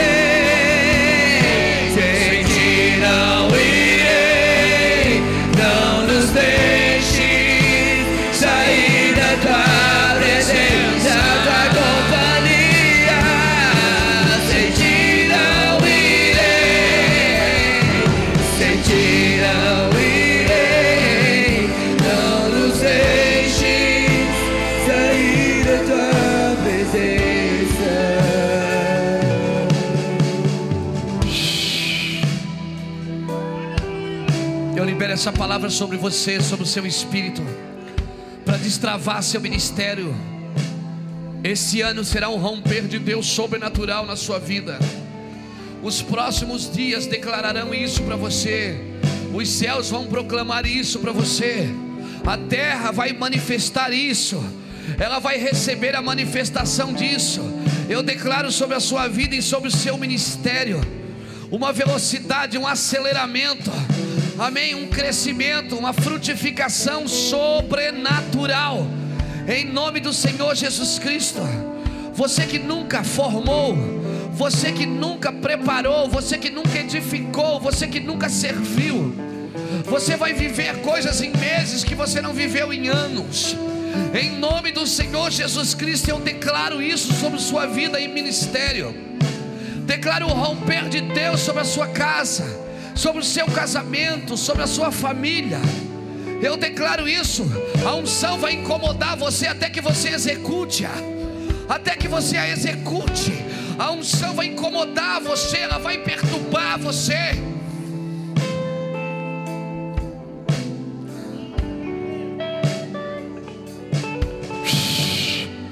Toque-os com fogo, Deus. Toque-os com fogo. Toque-os, Deus. Toque-os, toque-os, toque-os, toque-os com fogo, com fogo, com fogo. Com fogo, com fogo, com fogo, com fogo, com fogo, com fogo. Ah,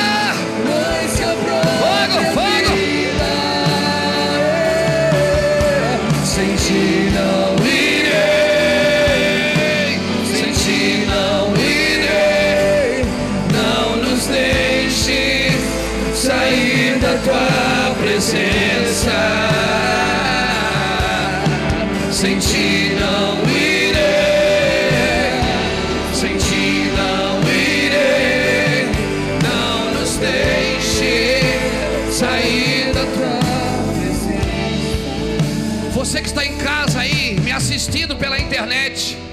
Você que está em casa me ouvindo pela internet, pega seu carro e vem correndo para cá. Vem para cá, ainda não acabou.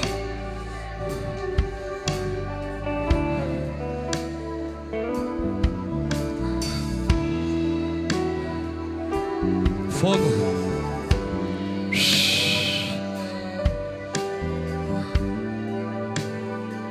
Pastora Getrudes, ora por essa moça de branco atrás de você aí.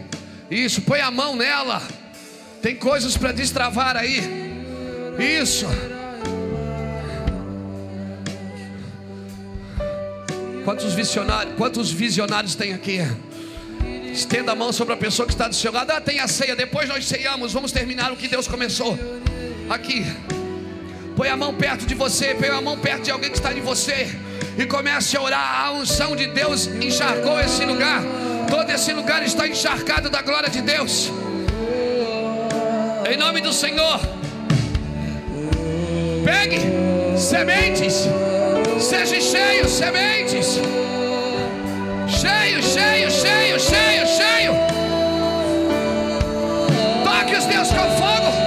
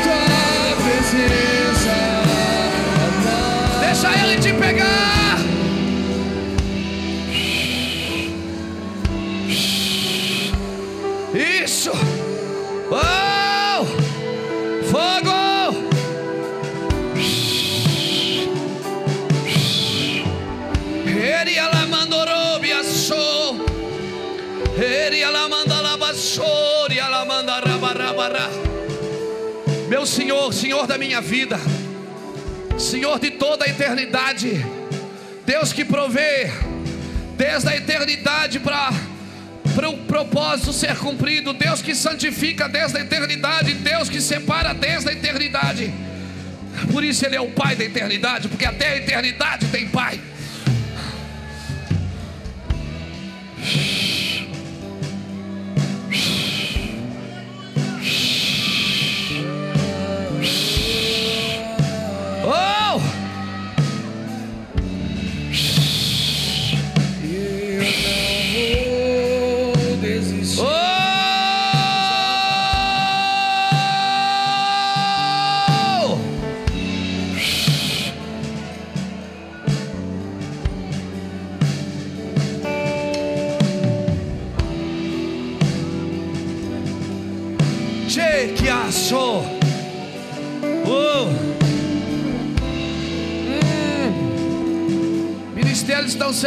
Aqui.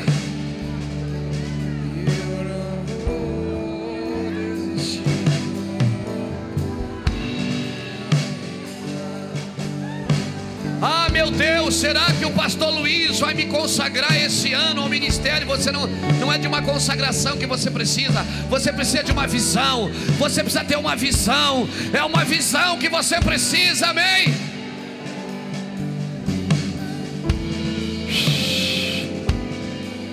Receba mais, mais da sua glória. Eu vejo ministérios sendo destravados aqui. Pessoas sendo ativadas aqui do propósito. Esse lugar está encharcado da glória. Oh, oh, oh, oh, oh, oh. Ele é santo, santo. Ele é poderoso.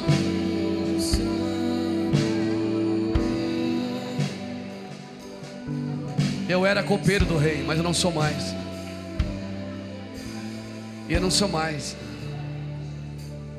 Porque eu tive uma visão o, o meu espírito se angustiou por uma geração. E aí, sabe o que aconteceu? Eu não consegui servir só mais uma denominação. Eu tive que servir um reino, um reino inteiro, uma nação inteira.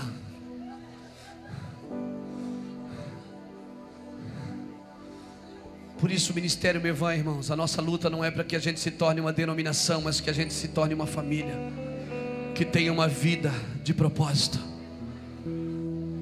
A minha oração é que nós não nos tornamos uma denominação, mas que nos tornamos uma família que entenda o propósito.